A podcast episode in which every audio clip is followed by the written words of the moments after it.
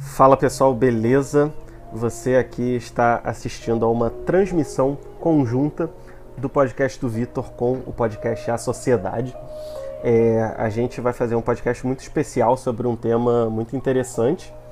Para quem está no A Sociedade ainda não me conhece, meu nome é Vitor, sou um dos membros do canal.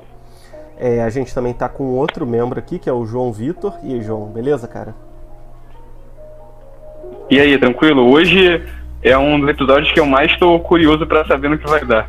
Ah, boa, boa. E a gente está com uma convidada mais do que especial, tá certo? O nome dela é Juliana Paula, professora de japonês, e ela tá agora com o canal Banjara Souls, que fala sobre a estadia dela no Japão e como é que foi e esse tipo de coisa. E aí, Juliana, tudo bem com você? Bom, tudo bem. Beleza, beleza. Um grande prazer ter você aqui. Com certeza a gente tem várias curiosidades que quer, que quer saber, né? Ah, tudo. prazer meu. É, bom, só para começar mesmo, né? A gente está tá falando um pouco dessa questão do Japão e tudo mais. É, uhum. Conta pra gente é, um pouco de como e por que você foi parar lá no Japão, por favor. Tá bom. Então, o Japão foi. Era um sonho, assim, de infância, né? Que na época criança, né? não vou dizer o ano, né? Senão, enfim, já descobri minha idade. passava, né? Na TV aqueles tokusatsu, né? O Jaspion, o Changeman, Jiraiya, todos esses, Kamen Rider. Eu era muito fã dessas séries, né? E foi aí que surgiu meu interesse pelo Japão, né? É, a princípio pela escrita do japonês, que aparecia né, na, na abertura desses programas, eu ficava fascinada. E aí que eu comecei a querer aprender japonês e para procurar um curso de japonês no Rio, no Rio a gente não tinha muito conhecimento, até que encontramos. E quando eu comecei a estudar japonês, eu tinha 15 anos, né, oficialmente. E dali eu não parei mais, porque realmente foi uma paixão, uma paixão também, né? E Bom, e dali o sonho de ir, Japão, de ir ao Japão sempre né, esteve presente. E na época da faculdade, né, para o vestibular, eu optei por fazer letras, português e japonês, que na época só tinha na UFRJ, e eu fiquei sabendo que tinha bolsas de tinha possibilidade no Japão com bolsas de e, e eu comecei a me dedicar para esse sonho, na verdade, e enfim, quando eu estava no segundo ano da faculdade, eu consegui a primeira bolsa para estudar no Japão e assim eu fui parar né, pela primeira vez. A segunda vez também foi através de bolsa de estudos, mas aí não era bem de estudos, era um programa do governo japonês é, chamado JET Program, e que recruta jovens é, ao redor do mundo que saibam a língua japonesa, é, estejam, sejam formados, né, e para trabalhar em repartições públicas né, do, do Japão. Então, essa foi a segunda vez que eu fui, e a segunda vez eu fiquei um total de seis anos. Eu fiquei um ano né, estudando a primeira. É, foi um curso só de um ano na Universidade de Osaka, e a segunda vez eu fiquei direto seis anos trabalhando né, em repartição pública e depois em escolas japonesas. Foi assim que eu fui parar no Japão duas vezes. Muito bom, muito bom. É, antes da gente continuar, não dar mais detalhes da, da vida dela no Japão, eu vou contar uma história que, tipo, é mó curiosa, que foi como eu a conheci, né? É, ela tinha um blog, a Juliana, que se chamava Tabibito Soul, né? Hoje é Banjara Soul, não é isso? Isso, isso, isso. E eu não lembro como eu cheguei no Tabibito Soul e eu mandei e-mail para ela, falando que meu sonho sempre foi pro Japão, e etc, etc. E a gente trocou, chegou a trocar alguns e-mails há muitos anos atrás, né? Uhum. Aí. Aí acabou que eu, eu meio que deixei um pouco esse sonho de, de ir pro Japão de lado, porque eu tava achando que era impossível e tal. Até que ano passado eu deu na minha cabeça que eu, que, que eu queria aprender japonês. Uhum. Aí comecei a procurar uma professora de japonês na internet e tal, e achei ela. E, tipo assim, não sei porquê, é, algo me dizia que eu tinha que falar com ela, sabe? Aí eu fui, consegui o contato dela e tal, e tipo, aí eu descobri, tipo assim, caraca, era você que eu trocava e-mail, não sei o que, né? Pô, super inusitado, né? Dois do Rio de Janeiro, né? É, isso aí. Vários anos depois, e agora Nossa. ela é minha professora de japonês e eu tô aprendendo com ela. Que bom. Muito bom, né, cara? É. E, pô, interessante que, assim, é, pelo menos eu vejo, né, que o pessoal todo do Brasil que tem algum interesse de cultura japonesa, é, de, de, morar lá, que seja, começou vendo anime, tokusatsu, esse tipo de coisa, né? Verdade, a geração é, com certeza. Estão até passando de novo, né, na TV, né? Voltaram a passar uns meses atrás aí, os tokusatsu da época. Aham. Uhum. Não, e assim, eu, eu, eu, confesso que eu tentei de verdade, mas eu não consegui gostar de Tokusatsu. Sei lá, para mim é muito é. datado, sabe? Não sei explicar. Sim. Eu até vi o, uma temporada nova do Super Sentai, mas pô, pra mim não rolou, sabe? Mas você acompanha Deve ser o mesmo que acontece comigo com o anime. Não, não acompanho, né? Não, não. Às vezes, bom, às vezes, agora tá passando domingo, né? Na, e uma vez ou outra, às vezes eu lembro, ah, eu tô fazendo alguma coisa, eu deixo ligado, eu fico meio que matando a saudade daquela época, né? Mas acompanhar e acompanhar é, os tokusatsu novos, isso aí eu já não acompanho mais, né? Quando eu assisto são os velhos mesmo, né? E só. E acho que do tokusatsu você né, não sente essa intimidade, né, com o tokusatsu. É a mesma coisa comigo com anime, uhum. né? Com anime eu não consigo também gostar, né, e achar assim tão interessante. Eu sei que tem um, né, a pessoa vai matar depois desse, desse áudio, mas né, eu sei que o pessoal ama. A maioria dos meus alunos, né, anime, a maioria está fazendo japonês, estuda japonês justamente tá começado né, a assistir os animes e tal. Mas é uma coisa que eu nunca senti muita. ter começado pelo Tokusatsu, né? Então, falta de ver gente de verdade né, na tela e não desenho. Então, é uma coisa que né, até hoje eu não, não consegui superar isso. Uhum. É questão de familiaridade. Eu fiquei. Também, né? Eu fiquei Sim. chocado quando ela me falou que não, que não gostava de anime. Traidora do movimento, pô, que isso. Aí, pois ó, é. Só pra... Eu também tinha, eu acho que o primeiro anime seu, gente, eu não sei nem o nome, era um de um, um pessoal que jogava futebol. Era de um negócio de futebol. Ah, que, super que campeões, passava. provavelmente. Isso, foi o primeiro assim que eu vi que. Eu vi não, assim que, né? Aí eu fiquei com raiva porque eles iam substituir algum tokusatsu na época, eu fiquei com raiva, eu fiquei, peguei ranço do, do, do anime naquela época. Bom, bom. E só para fazer o último comentário, quando eu era criança eu também queria ir pro Japão. É, eu, eu gostava Nossa. de desenhar, né? E eu queria ser desenhista uhum. lá. Só que acabou Nossa. que eu fui seguindo por outros caminhos, né? Hoje, se eu fosse, uhum. seria, seria por turismo mesmo, né? Mas é interessante Sim. isso. E, Nossa. É, pois é, nossas histórias aí com, com o Japão, que realmente é encantador, né, cara? Assim, é. eu, eu de fora já sei que a cultura de lá é encantadora. E imagino uhum. você estando lá, que deve, ser, deve ter sido fantástico, né? Sim, acho que é muito mais do que. É, é o sonho de todo mundo que estuda japonês, né? O que alguma coisa do Japão é ir né, realmente para o Japão. Acho que é, quando eu cheguei lá, foi realmente um, fazer um choque, né? Porque na época não tinha tanta informação. Foi a primeira vez que eu fui foi em 2000, né? Então, claro, já tinha internet não tanto quanto é, hoje a gente tem acesso a tanta informação, né? Uhum. E eu, a informação que a gente tinha do Japão geralmente era do quê? Da TV ou dos nossos professores de japonês, até japoneses, mas que também tinha uma, uma, imagem já meio desatualizada do Japão, né? Então eu vi que não é nada daquilo pensando uhum. o que eu tinha ouvido dos professores, né? Então acho que foi esse, né? Então, veio que o Japão não era aquilo tudo que eles falavam, né? Mas que era muito bom, sim, mas diferente do que eu tinha ouvido, né? Mas é, é, muito, é uma sociedade muito interessante, assim, muito, muito. É tão diferente da nossa, né? E os conceitos, tudo. É, é muito interessante, sim. Né? E acho que um aprendizado mesmo para a vida, né? Você conviver, você tá lá, você ter essa vivência, né? Não tem preço, realmente, né? Sim, e aproveitando a deixa aí que você acabou falando, qual, qual a maior diferença, na sua opinião, entre a sociedade brasileira e a japonesa, assim, que tipo, te impactou, que você até talvez não esperasse? Uhum. Olha, foram tantas coisas. tantas coisas, tanto pro bem quanto pro mal, né? Mas assim. Uhum. Uh, eu acho que a gente tem uma imagem do japonês, né, aqui no Brasil, é, talvez um pouco estereotipada, né, não sei, e muito se fala, ah, japoneses são frios, os japoneses, os japoneses são aquilo, e eu acho que reservados, com certeza, isso aí tem, realmente não, né, muito diferente, né, do brasileiro e tal, é, são mais reservados, mas o que eu sentia depois que quebrava com os japoneses, né, eles demoram um pouco a, a, a confiar né, na outra pessoa. Principalmente se você é estrangeiro, demora um pouco mais. se você fala japonês, já quebra bastante essa barreira. Uhum. E, mais uma vez, essa barreira quebrada, você ganha, assim, amigos e colegas para a vida toda.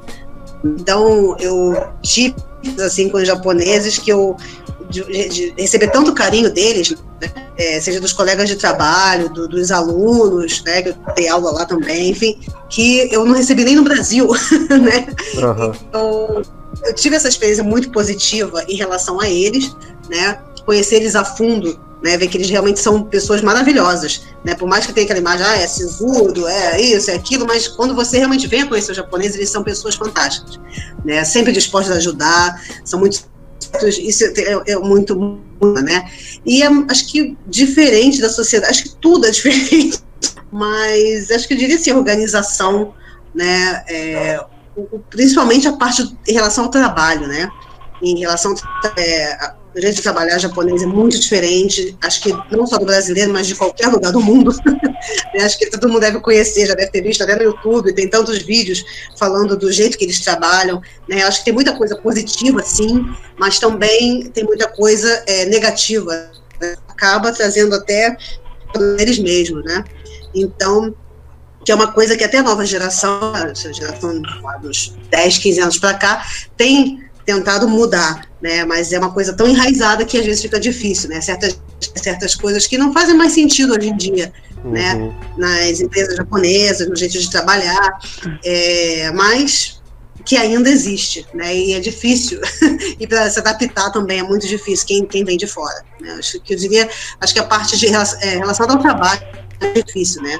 A hierarquia, a maneira como as coisas são são ditas, mas de uma forma sutil, né? É, lá você, por exemplo, você, uh, você você conseguir um cargo né, mais alto, geralmente não é por uh, porque você é muito bom naquilo que você faz, mas sim porque você segue as regras direitinho, né? Não é por geralmente pelo saber, pelo conhecimento, mas sim não só pela capacidade, mas todo um conjunto, claro, tem que ser também, mas tem que ser isso, tem que saber é, uma série de coisas, de regras, por, é, como né, se comportar com seu chefe, como você se comporta com seus colegas, como é que você aceita as ordens dos superiores, uma série de coisas que é, no dia a dia, talvez numa, né, numa outra em outra sociedade, né, num outro país, não seja tão importante, mas no Japão faz toda a diferença, né? Então, acho que essa parte do trabalho, acho que é mais complexa de entender e também é mais diferente do, do Ocidente, nem só do Brasil. Uhum. E é, uma... quando estava dizendo que, que você foi para o Japão e ele uhum. acabou sendo diferente do que os seus professores diziam, uhum. eu senti que você é, falou assim com um pouco de tipo assim, você achava que era bom de uma forma e acabou sendo é, não tão bom como você esperava, né? Sim, sim, também. Eu, eu senti que você falou dessa forma. Isso. Fala mais sobre ah. isso. então, é, eu tinha, bom, tinha vários professores de japonês. Né? Uma das professoras que eu tinha, que era japonesa, uh, aqui no Brasil, né? É, ela falava coisas maravilhosas do Japão. Isso, do Japão, uhum. aquilo, uhum. que não sei o que, que não tem crime, que as pessoas são educadas, que as pessoas são. E quando, quando eu fui realmente ao Japão a primeira vez, por é, seguro, com certeza. Não tem nem, não dá para comparar, né, com, com, a criminalidade que a gente tem no Brasil. Mas assim, teve muita coisa que, que me chocou, sim. Por exemplo, é, alguns comportamentos, por exemplo, deixa eu ver uma coisa bem, bem chocante. É, isso aí vai, acho que eu já até fiz um vídeo no meu canal sobre que é o fato do Japão tem muitos Muitos o quê? Travou aqui. Travou. Mais isso ah, tá, tudo. Ah, tá. Te alertando no tudo cuidado com tarado. E eu falei, gente, eu nunca vi isso na minha vida.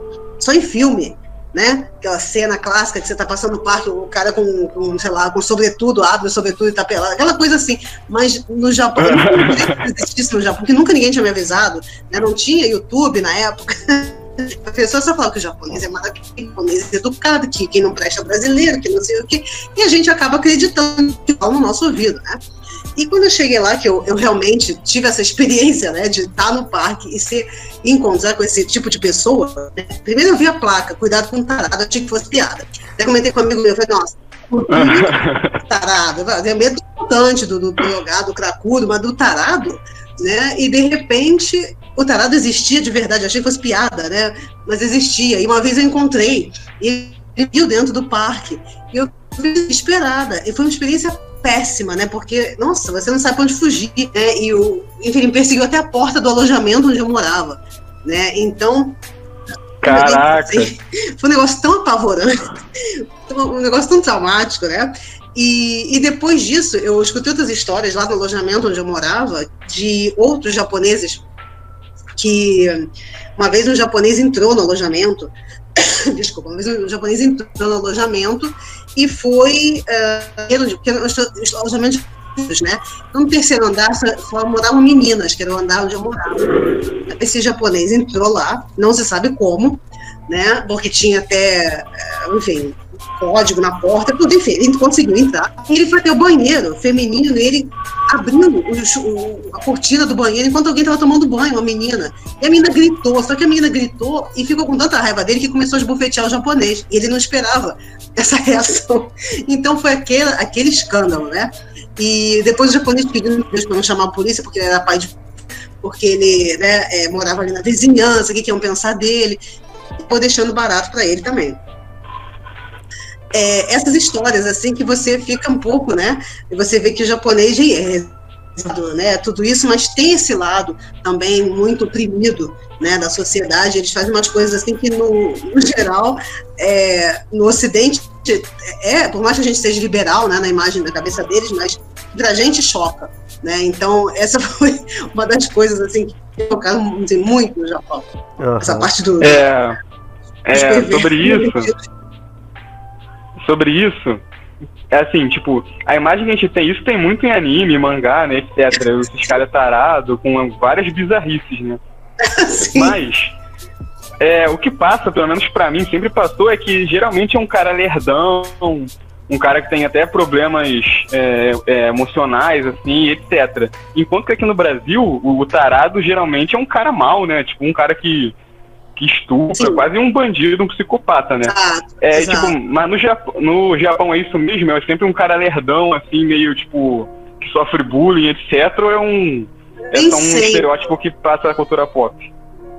Nem sempre. É, esses casos que eu né, vivenciei, o que eu ouvi, é, eram de pessoas que não eram esse, esse nerdão, né, que a gente chama, ou problemas uhum. psicológicos, eu não sei, é, tem de tudo. Né? Esse, por exemplo, que me perseguiu no parque, depois eu descobri que ele trabalhava na estação ali, na estação de trem do nosso né? E ele trabalhava numa, numa mercearia estação de trem. Então eu fiquei chocada né, eu tava passando, eu nunca tinha visto esse cara. Eu, de repente, eu voltando da faculdade, depois já tinha acontecido isso tudo. É, eu desci ali, dei de cara com ele, ele com o uniforme ali da mercearia, trabalhando, e ele também ficou chocado, porque ele né, lembrou de mim, lógico, né? E eu olhei, nossa, eu fiquei muito sem graça, né? E eu fiquei com medo, né? Porque eu vi uma pessoa que trabalha, né? De repente, aquele horário de trabalho, foi, sei lá, dar um passeio, alguma coisa, e uma coisa dessas, né? E em muitos momentos que invadiu o alojamento, falou que era pai de família. Enfim, são pessoas que, na verdade, a maioria, pelo que eu vejo, assim, leva uma vida normal, né? Só que tem essas. Né, de, de não sei, de, de loucura, de, de, Não sei como explicar isso, né? Que, que realmente assusta esse lado oculto, né, da, da, personalidade deles é que é uma coisa, às vezes, que, que deixa a gente com um pouco de medo, né? Uhum. então, uhum. Que, né, não dá pra dizer que é só um nerdão, porque o você olha assim, é uma pessoa tudo comum, né? Você não ia dar nada por ele, assim, dizer que um cara trabalhando ali, trabalhador e tal, é fazer um negócio desse.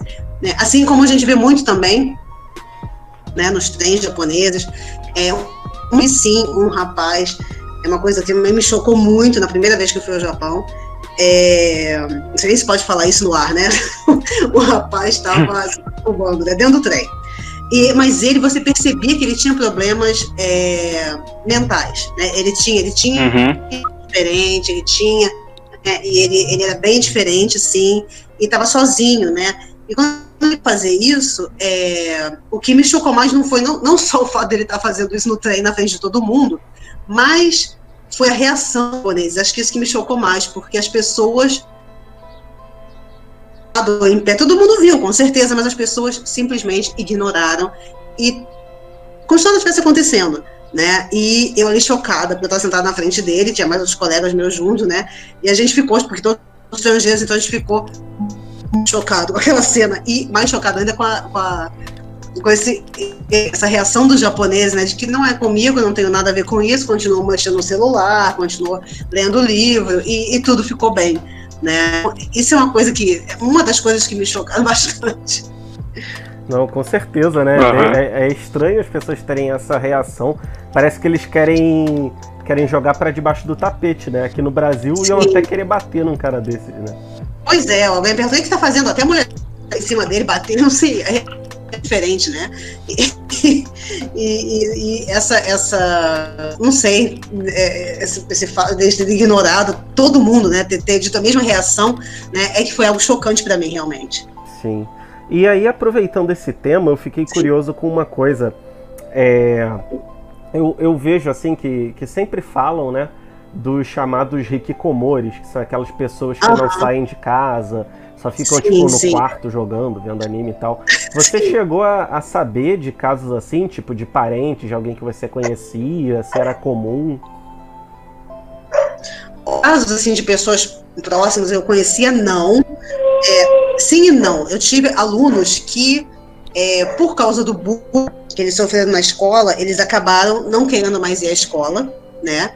E tendo esse comportamento do hikikomori, né? Só que o hikikomori do Japão nem sempre é estudante, né? Muitas vezes ele, ele já tem 38, 40 anos, enfim, um, uma idade, faixa etária é, determinante para virar hikikomori, né? Ele simplesmente decepção, enfim, não, não, não sei as causas exatas, mas é, ele simplesmente cansa de, de, de se relacionar, ele quer ficar naquele mundinho dele e fica com o mínimo de contato possível né, com as pessoas. Tem Hikikomori que é, ainda tem um contato assim bem né, é, superficial né, com, com, as pessoas e tal, às vezes tem que fazer algum trabalho, alguma E tem aqueles que realmente ficam totalmente isolados, né? Tem outros que se isolam dentro da própria casa com a família, né? A família só não, nem vê a pessoa, a mãe só chega, bota a bandeja com a comida e ele fica lá dentro do quarto, não quer sair. Tem vários tipos. E agora, alunos meus que sofreram bullying né, na escola e que acabaram virando, né, gente comum, isso sim, teve, né, mas aí tinha essa causa, no, né, o motivo era realmente por causa do bullying, né, por causa do, desses, desses maus desse problema na escola. Uhum. Mas agora, pessoas mais adultas que passaram por isso, eu realmente não conheço ninguém, assim, pessoas, só ouvi casos. Sim, sim. Cara, é estranho pensar que, por mais que o Brasil tenha inúmeros problemas, né? Parece que o bullying lá na escola é muito mais pesado. Não sei se é impressão só ou não. Muito, muito. Isso eu posso assim falar com bastante propriedade, porque eu trabalhei na, na segunda vez que eu fui ao Japão, eu trabalhei praticamente o tempo todo nas escolas japonesas, né? Uhum. Tanto de escola primária como escola, né, que eles chamam. Sim. Então seria a idade de 6 até 15, né, mais ou menos. E, e, então a gente vê de tudo, né? Vê de tudo. E eu realmente fui responsável pelos, pelos estudantes estrangeiros, né? A maioria deles, né, latinos, mas quando eu ia, às vezes os professores acabavam mandando tudo que é estrangeiro para minha turma, seja filipino, chinês, coreano, até os que não precisavam eles mandavam, eu não sei porquê, uhum. mas enfim, é, enfim, é, é muito interessante de, de, de cultural, né?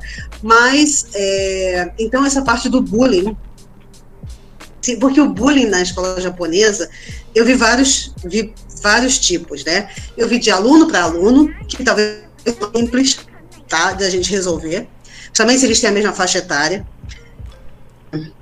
simples entre aspas, né? Sim, comparado com os outros que eu, que eu vou descrever agora, eu vi bullying do professor com aluno, né? Uhum. Esse é muito complicado, porque aí usa do, do poder da autoridade, né? E, inclusive, um dos alunos, né, que eu tive, é, o, mais, o caso mais complicado de todos que eu já peguei, eu não sei nem se ele está vivo hoje, tá? Uhum. Esse menino, tentado suicídio várias vezes, tá? Na época ele tinha 13 anos, ou 14, acho que 13 ou 14, ele já tinha tentado suicídio mais de uma vez. E os pais desesperados, a gente já conversou muito, né? E ele sofreu, tudo começou quando ele sofreu bullying do professor. Né? Ele foi humilhado todo mundo, porque parece que ele esqueceu o trabalho de casa. Tinha feito, o professor perguntou cadê o trabalho de casa, ele falou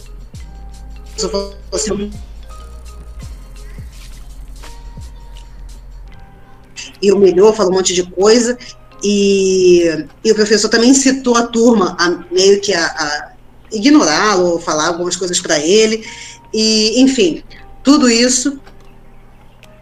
Ali o garoto começou mais ir para a escola, que era um aluno excelente até então, não quis mais ir para a escola, e começou a fazer vários tratamentos, enfim, foi uma longa jornada. Eu não sei nem, já tem muito tempo que eu, eu não, não encontro, né? Porque já tem mais anos, então não sei nem se ele ainda está vivo. Essa é a realidade, né?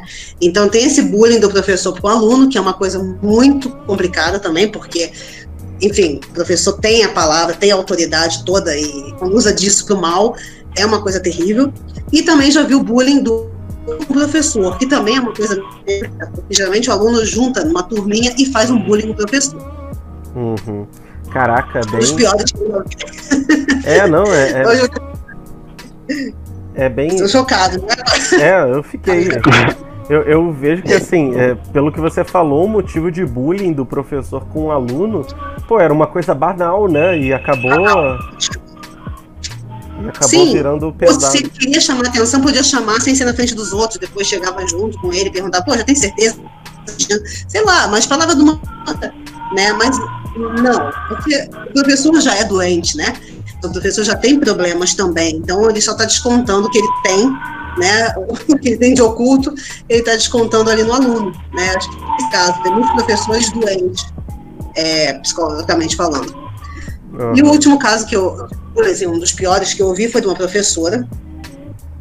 Ela estava voltando da licença, ela pegou uma licença de não sei quanto tempo, muito longa, para fazer um tratamento psiquiátrico, porque ela tinha naquela escola, de alunos, inclusive alguns alunos estrangeiros também, e japoneses também. É, eles não gostavam dela por algum motivo, porque ela era estranha, porque eles achavam ela esquisita, enfim, por algum motivo que não sei exatamente, e eles realmente trancaram ela dentro da sala. Ela teve que comer giz. E fora as outras coisas que fizeram, tipo, ah, já estavam fazendo aqueles bullying, tipo de, de implicância, e bota não sei o que na mesa, bota não sei o que na cadeira, coisa no quadro, tudo pra. Então fizeram a professora comer giz. E depois disso, ela né, surtou e ela não, peraí, peraí. Os alunos fizeram a professora comer giz? Gente, não façam isso. Essa professora... Tipo, Pô, mas como, como ela, por que, que ela fez, entendeu? O que, que ela fez? Pra merecer isso? Não, tipo, por que que ela... Não, por que que ela se submeteu a isso? Ela não falou, pô, não vou comer giz, pô. Não, você imagina um monte de alunos, tipo, vocês te forçando faz um estupro. Você é obrigado, você não tem. Uhum. Né? E não foi só um aluno que falou, come giz, ou vou botar giz na sua boca. Não, foi um grupo, eles foram juntos. Né? Eles foram juntos para atacar essa professora. E fizeram ela comer giz, come agora, enfim, enfiaram giz na boca da professora. E ela teve que comer, mastigar engolir. Né? Então, depois disso, ela surtou, lógico, né? e, e ficou um tempo afastada. E quando eu conheci, ela estava na licença, né, desse afastamento, e, e mesmo assim, ela estava ainda bastante abalada. Ela não era uma pessoa normal. Ou ela ainda estava tomando remédio, eu não sei. Mas ela não estava no seu melhor estado. Né? Tanto que sumia quando aparecia lá, ela. Ai, que bom que você chegou! Jogava com os alunos lá e, tipo, né? e, que isso, cara? Cara, pesado, né? hein? Pesado. Conheci os alunos. Cara, mas... Eu conheci eles, né? Alguns deles eram brasileiros, tá? E eu conversei, até porque eu perguntei, né? Porque eles eram, porque eles chamam furiô, né? Furiô significa é, o que não é bom, né? São os dois caracteres, o de negação e o de bom, né? Até chinês. Então, é o que não é bom, é o que está estragado, Né? Esse é o Furyo. Eles chamam Furyo esses rebeldes, as crianças que saem um pouco do, do padrão japonês, né? Então, Furyo também tem um motivo, né? Que muitas vezes está dentro do ensino, do próprio ensino, do próprio sistema. E alunos, eles que me contaram a história toda. Né? A gente fez a colegia sim, porque estava implicando com a gente, não sei o quê. Enfim, eles tinham vários problemas com a professora, e no final todo mundo se juntou e fez isso com ela, e fizeram isso com ela, né? Enfim, mas eu sempre ia é, com um pouco de temor para essa escola. e eu falo, gente, eu não gosto de giz, mas, né, mas assim, por incrível que pareça, essa é uma das melhores escolas que eu já trabalhei, porque os alunos têm tanto respeito por mim, e eles nunca. A primeira vez que eu pisei nessa escola veio um grupinho de japoneses, né? Desses furiosos, tipo bem de filme, de novela japonesa, sabe? Todo, todo lado, não sei o quê. Vieram pra cima de mim e falaram: O que, você tá fazendo aqui? De onde você veio? O que, que você é? O que, que, você vai fazer aqui? Né? E aí eu falei o que, eu fazia, trabalhava lá, não sei o quê. Aí perguntaram: Você é amiga da professora tal, que é a professora que eles não gostavam? Eu falei assim: Não, não sou amiga dela, trabalho. Eu expliquei tudo.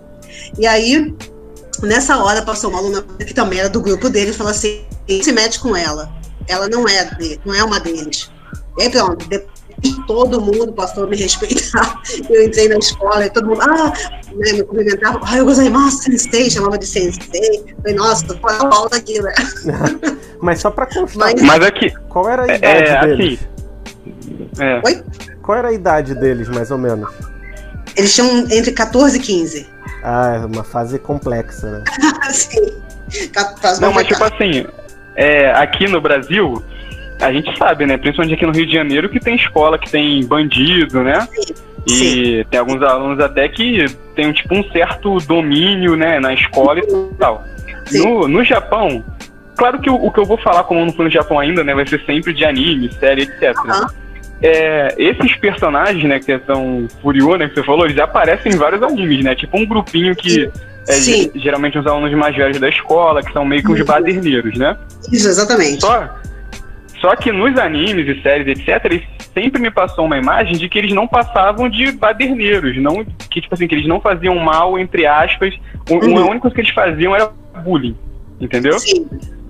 Mas eles não têm um- nenhum tipo de envolvimento com crime ou, ou com violência ou algo do tipo, não, né? Ou tem? Então, a maioria não, porque o que eles cometem é tudo dentro da escola, né? Geralmente Uhum. o lugar de, revolta, de, o maior lugar de revolta para eles é a escola. Eles simplesmente detestam a escola. E eles querem, de qualquer forma. E, e, assim, o problema também do, desses furiô, né? no- é, é que o sistema educacional japonês, por melhor que seja, ele tem. Não dá nem para comparar com o nosso, sim, ele tem. Mas ele deixa de fora muitas crianças, porque é um sistema que. é, como é que eu vou dizer? Prático, né? É, é aquela forma, né? Você ou você se adapta ou você não se adapta. E quem não se adapta, quem é um pouco mais tem uma opinião mais forte, às vezes uma pessoa que questiona, às vezes um aluno que, que enfim, os questionamentos e que não serão ouvidos na escola japonesa. Curioso, tem muito disso, né? Então, claro, que outros problemas também, às vezes tem problemas em casa, tem, sim, vários, vários outros fatores, né? Mas o sistema Uhum. também é um, um, um fator importante na, na- nessa criação né, de Furiô. Uhum. Então, é, esses Furiô, muitas vezes, a revolta deles maior é da escola. Então, eles querem é, realmente debochar, detonar, humilhar, né? Dentro da escola. Né? Agora, tem, lógico, os que extrapolam. Agora, chegar a é, real- realmente a cometer um crime, é, acontece sim de ter bullying, no caso do bullying, que foi, rolou e virou um assassinato, né? Uhum. um homicídio. Né? E vários casos, tá? Até não só de, de- Quando a gente fala furioso, a gente sempre pensa de adolescente de 13 a 15, de 16, mas teve caso até de criança de escola primária que matou a outra. Crimes horrendos, né? De 10, 10 anos, mais ou menos, 10, 11 anos. Então, é um negócio muito forte. E acontece também esses furiô é, que eles fazem, que até aparece também nos animes, nas novelas, né? Também via bastante. Eles gostam de. Que nem, não quer ir pra escola, então eles ficam né, é, vagabundeando, pela, é, vão pela rua, e, e, muitos deles querem fumar, então eles arranjam um jeito de fumar, fumo escondido.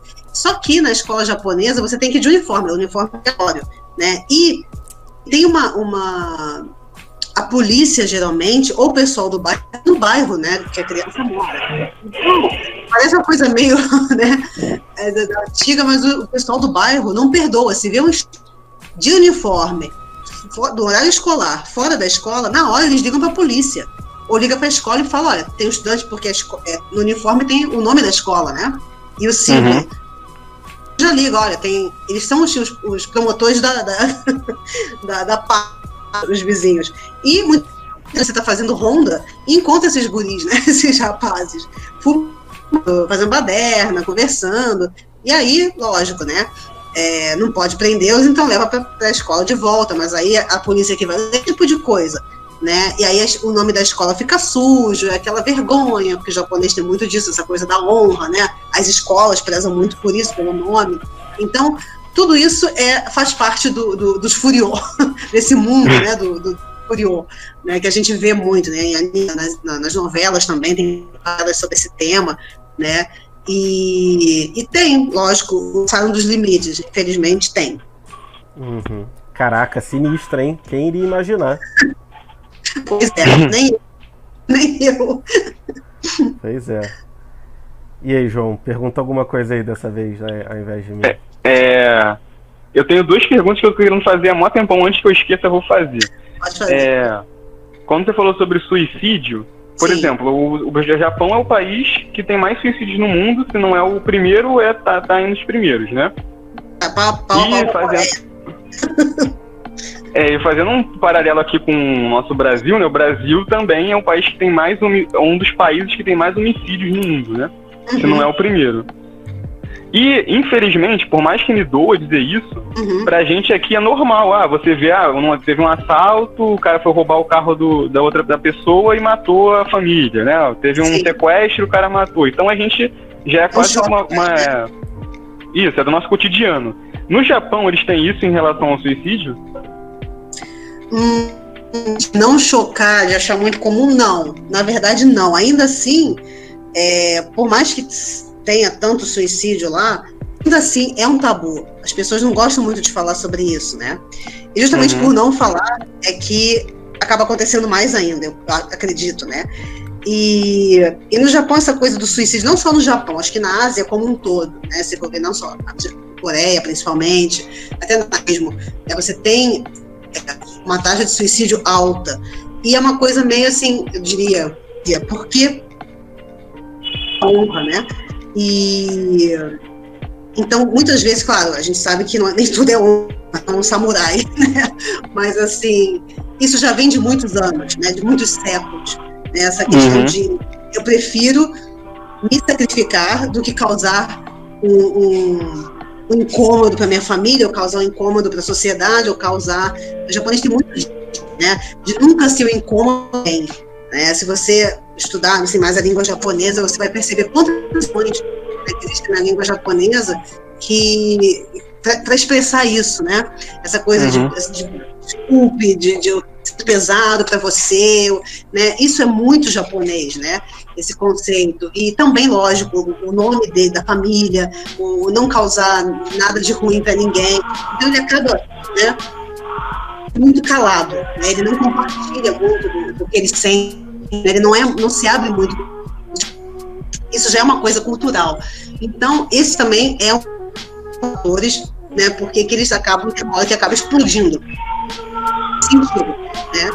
É, claro, outros já estão mais assim, né, é, psicológicos seríssimos, né, já estão em tratamento, tudo, mas não tem jeito. Então, agora, se o suicídio choca, um choque, sempre. Sempre que tem notícia, recentemente, acho que essa semana, uma atriz se matou né, uma atriz famosa japonesa, esqueci o nome dela, é, se matou.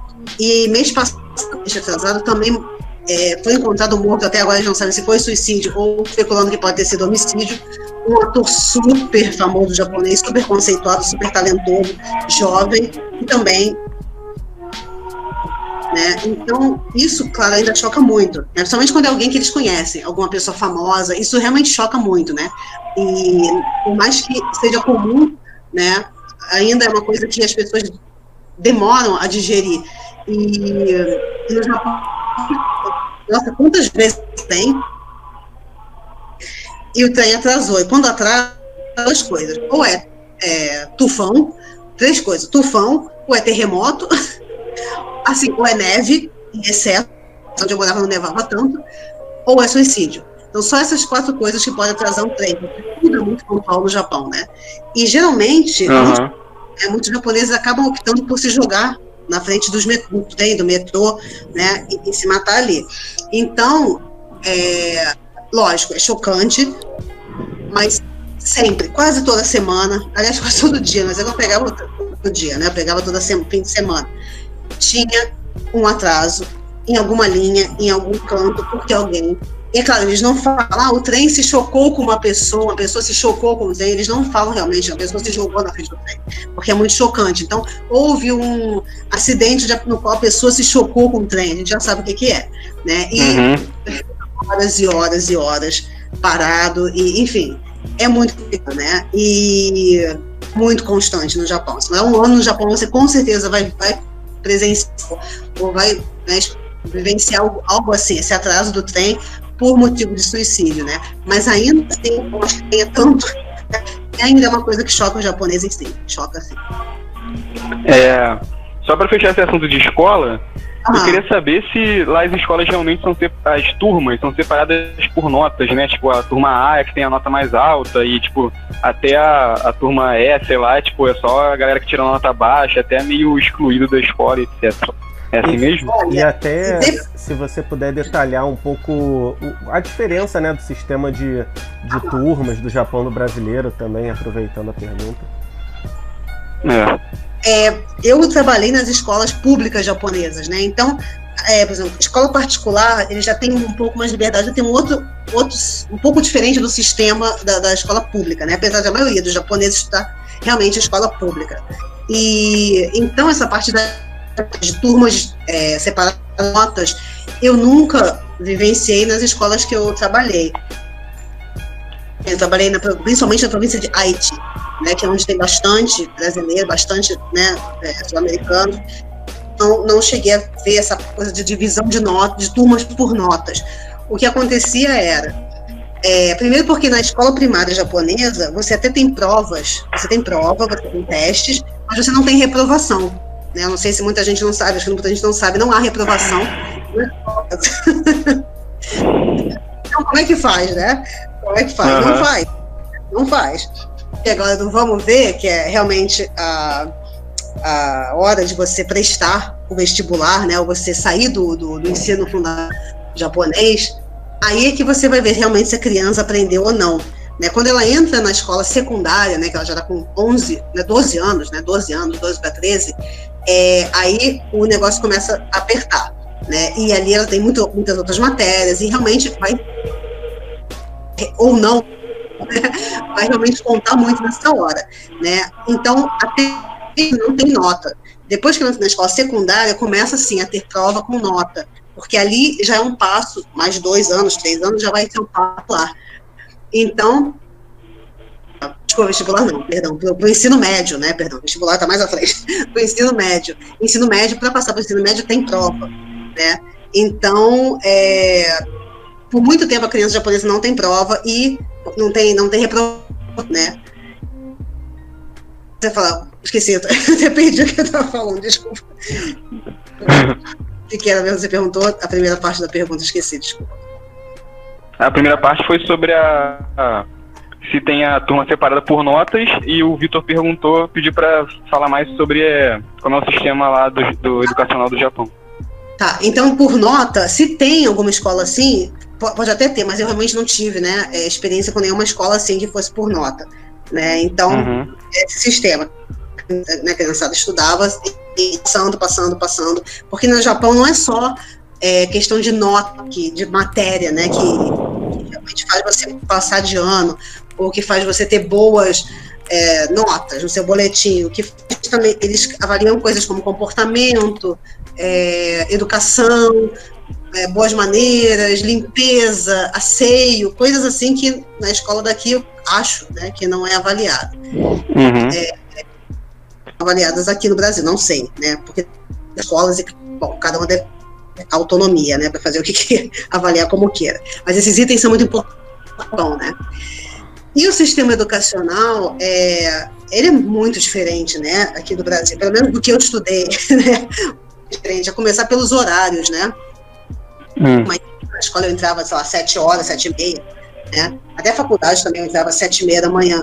Mas lá no Japão você entra um pouco mais tarde, você entra lá por volta de oito e meia, entre oito e oito e meia, né? Geralmente começa às nove, o primeiro, né? Mas todo mundo chega antes que tem alguma atividade, leitura, qualquer coisa.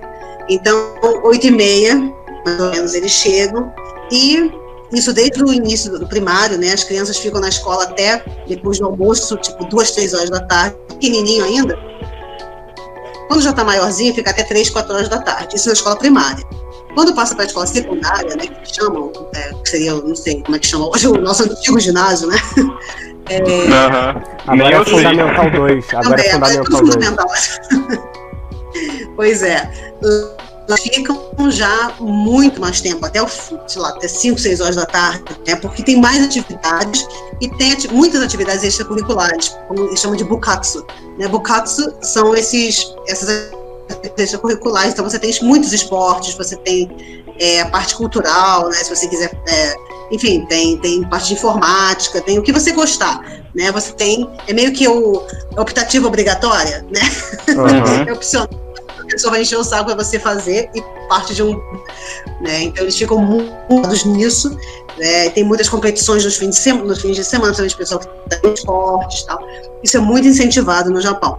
É, fora isso, acho que todo mundo já deve ter visto na TV, é, bem diferente é a parte das limpeza da escola, né, que as crianças fazem a limpeza da escola, né, isso desde o primário, né, as crianças é que limpam a escola, pequenininha não sabe limpar, o professor tem que ensinar, mas ali não é assim que, ah, vamos deixar a escola, né, brilhando, poeira, não é bem esse o, o, o, conceito, né, a ideia por trás da limpeza da escola é você cuidar daquilo que é seu, você usa, né, que é uma coisa que o japonês realmente dá banho, né, qualquer outro povo, né? eles realmente cuidam daquilo que, que, que é dele, que usam, né, que é público, eles realmente têm esse ensinamento desde o jardim de infância, na verdade. Então, limpar a escola você está incentivando eles a cuidar daquilo que é de todos, né? O que é meu é de todos. Né? Eu uso, os outros também usam e tem que estar em bom estado, tem que estar limpo, né? Então, que eles aprendem muito bem, eu acho maravilhoso. Então, claro, depois tem gente que vem limpar a escola, depois tem a tiazinha da faxina, tem também, mas esse momento, depois do almoço, geralmente, que a criançada limpa a escola, limpa o banheiro, junto com os professores, os professores estão bem limpeza junto com as crianças, né? bem diferente daqui, né? Porque eu acho que se, por exemplo, minha mãe, se ela vi, quando era criança, se alguém botasse para limpar a escola, ela ia falar, meu Deus, não tem empregado nessa escola. A mentalidade é outra, né? Uhum. né? Ela ia ficar revoltada, mas você vê que é diferente né, da, da, da, cultura. E aqui é mais gente da escola. Bom, escola, toda escola japonesa, eu estou falando das escolas públicas, né, principalmente, elas têm a merenda escolar, é, a merenda é totalmente pensada por nutricionistas e balanceada, então é, os professores também comem da mesma merenda, né? Quase nenhum professor leva a marmita, porque a maioria dos professores tem prazer e sente assim, orgulho de comer a comida da escola. Eu também comia, né? Quando eu trabalhava lá, eu comia junto com as crianças, comia junto com os professores. E é uma experiência muito interessante, né? Todo dia tem um cardápio diferente, né? Enfim, é, tem muitas coisas diferentes, lógico. São as matérias, a maioria a gente tem bem parecido, tirando a língua japonesa, né? Que, né? Mas o resto é, é mais ou menos a mesma coisa. E o que mais que eles têm? Eles têm educação moral e cívica, né? Que a gente já não tem mais há muitos anos. É, isso, né? E algumas tem aulas de inglês, tem bastante aulas de inglês também. E as atividades extracurriculares que ocupam bastante o tempo deles. Tem aulas de natação também na, na época do verão. É, enfim, eles passam o dia inteiro tem muita coisa para fazer, né? Então, acho que essa seria a principal diferença. E, lógico, o fato de você não ter essa avaliação, né, essa reprovação. Não tem reprovação na escola japonesa. E a pessoa vai passando, vai passando, vai passando até hora, né, na hora, na hora de prestar o médico. E aí é que a gente vai ver quem realmente aprendeu e quem não. Uhum. Os japoneses mandam os filhos desde pequenos para o tal do Juku, que são os cursos preparatórios. Né? Então a criança, né, aquela agenda louca lá da escola, mas depois da escola, geralmente os pais ainda mandam para os cursos preparatórios para estudar matemática, japonês, enfim, para garantir que eles vão no futuro para o ensino médio e posteriormente à faculdade. Então eu diria que são essas as principais diferenças. E lógico, a hierarquia, né? Existe na escola japonesa, entre o, o, o mais velho e o mais novo, o apoio aluno, isso tudo que é, diferente, né? Acho que aqui do Brasil. Uhum.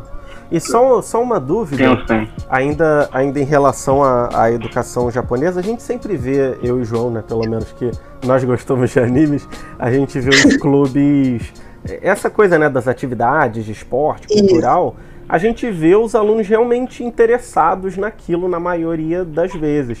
Mas na Sim. vida real, eles realmente são engajados ou eles fazem meio que por, porque são cobrados, obrigados a isso?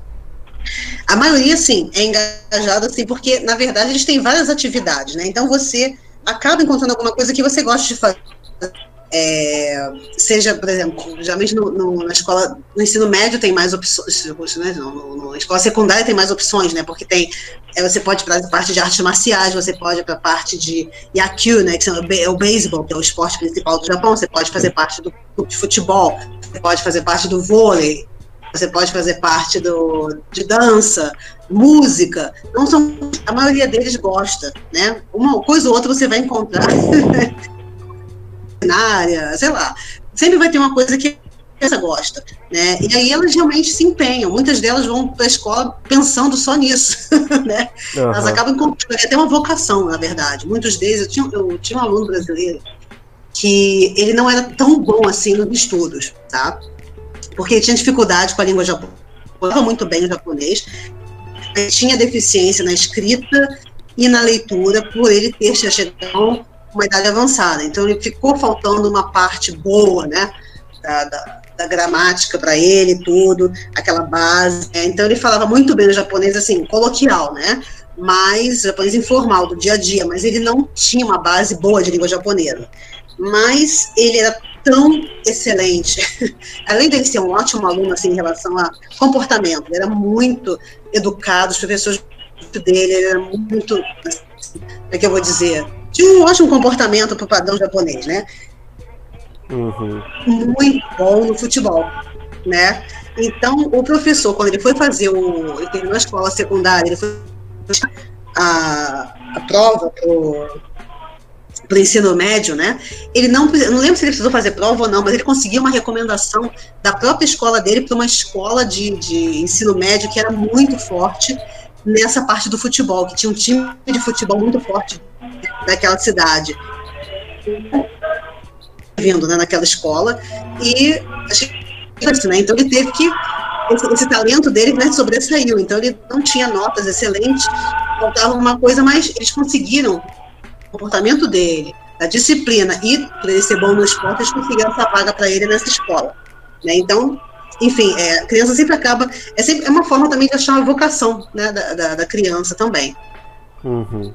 Pô, interessante porque, por mais que tenha todas essas falhas, né, que, que você acabou mencionando, né, realmente dá para pessoa encontrar alguma coisa mesmo não tendo as notas excelentes, né, o que acaba sim, sendo muitas sim. vezes o caso aqui.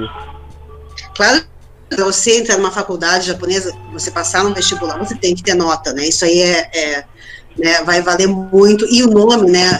No Japão é muito importante. Que faculdade você se formou? Você estudou? Isso tudo conta muito depois no emprego, né?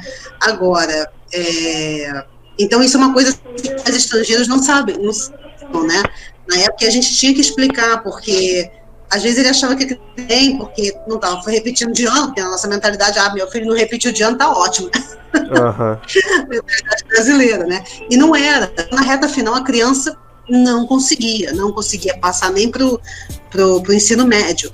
Né? E era uma frustração muito grande para os pais e para a criança também. Às vezes a criança não sabia que não sabia nada. Sim, né? sim. Então a gente sempre fazia reunião com os pais também, estrangeiros, né? Falando, gente, tem que preparar, tem que se preparar para esse momento, tem realmente vocês estão aprendendo, uma série de coisas, né? Porque é, é uma. É, agora, oportunidades eles têm. E uma coisa que tem que mencionar aqui, a gente falou várias coisas ruins do Japão, mas uma coisa assim, que eu realmente é, tem professores que são problemáticos? Sim, mas eu tenho que tirar o chapéu, porque a maioria dos professores que eu conheci eram pessoas que realmente tinham uma dedicação impressionante, né, uma dedicação, nossa, imensa, né, tinha aquela, aquela coisa missão professor, uma coisa assim de, né, isso é uma coisa que eu, têm e professores assim que faziam além né, do, daquele horário da escola, eles iam, ficava atrás do aluno, ficava atrás dos pais, para o aluno poder para passar no, depois no ensino médio e tal. Escolas procuravam, eles faziam o que podiam, né? E dentro mesmo da, da, da, escola também, com as dificuldades que eles tinham, tinha professor que me ligava depois da aula e conversava comigo, Juliana, não sei o que fazer com esse aluno, ele é estrangeiro, os pais não estão entendendo, conversar. E ficavam pensando depois das, das 5, 6 horas da tarde, ficavam pensando ainda no que, que vão fazer com a família do aluno. Isso, assim, sabe, era. É, você vê que é uma vocação, eles, eles encaravam realmente como uma, uma missão, né? Isso, assim, eu, vários, não foi só um, dois, eu vi muitos professores assim, e, e para isso, assim, realmente eu tenho que tirar o chapéu, né? Assim, isso tem que ser. Nossa, eu adoro esse tipo de professor japonês e eu tenho todo o respeito Uhum. Aí, João, bem parecido com aqui no Brasil, né? Pô, igualzinho, igualzinho, tô lembrando dos meus professores aqui quando. Principalmente quando eu estudei na escola pública, pô, igualzinho. Ô, Juliana, a gente. A gente, ela, a gente é da área educacional, né? É, direta Sim. ou indiretamente.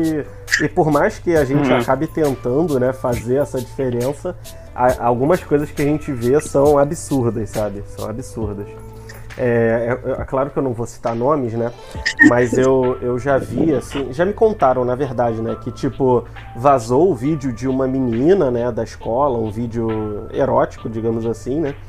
E os professores compartilhando entre si, assim, sabe? Caraca, olha a fulaninha de tal ano, olha aqui e tal. Pô, você pensa, né? Como é que a pessoa sei lá, cara, é o trabalho da pessoa, 70% da vida dela tá ali e ela age daquele jeito, sabe? É fogo. Até você falou isso, eu lembrei de outra coisa, porque no Japão, assim, o, a responsabilidade do professor é diferente aqui do Brasil, né? Aqui o professor tem que ensinar, uhum, né? Uhum. No Japão, ele tem um papel relevante até, eu, eu percebi os pais, porque a maioria, a criança fica a maior parte do tempo na escola, uhum. né? Então, o tempo que ela fica em casa com os pais é muito pouco. Né? Hoje em dia ainda fica um pouquinho mais porque as escolas não estão tendo, a maioria das escolas abolir é, ter aula aos sábados, né? apesar de ter atividades e tal, esporte, mas assim, aula mesmo aos sábados a maioria já não tem mais. Uhum. Até então eles ficavam o tempo todo na escola, até sábado, o dia todo, às vezes domingo, com as competições, com os não sei o que lá. Então, eles ficam mais com os professores e com, as, né, com os do que com a própria família. E a o professor japonês é mais até do que um pai né? Porque é inteiro com aquelas crianças. Então, e é uma coisa também que os próprios pais japoneses, eles, é, eles aceitam isso, porque o, o professor tem até mais autoridade do que o pai para fazer muita coisa, né? Hoje em dia tem mudado, né? Mas antigamente o professor podia até bater no aluno, uhum. né? Ele podia tanto que hoje é um problema, né? Isso no Japão, apesar de ainda acontecer, mas o professor tinha autoridade para punir, assim, fisicamente aluno, né? E, e, os pais davam todo o aval, assim, não, pode, mereceu, bate, né? Porque para eles o professor é autoridade máxima, o professor falou, tá falado, né? Só que infelizmente, né, é, isso acabou. É, desculpa, meu marido espirrou. Tranquilo. Mas só que isso acabava assim, é, muitos professores acabavam exagerando, né?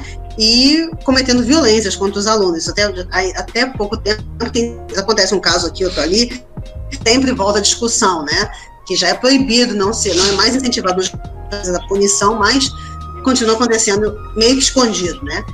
E, mas assim, a autoridade que o professor tinha, né, esse respeito também, é muito grande, até hoje é grande, né, mas já foi até maior, né? E essa coisa do professor ter o aluno quase como um filho, né? É uma, uma, uma relação muito bonita, né?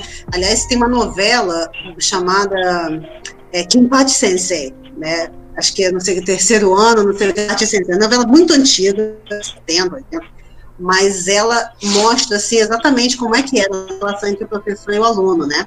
E acho que o japonês tem tanto essa, essa, coisa do professor e aluno, é uma coisa tão forte que você tem vários filmes e várias novelas disso, né?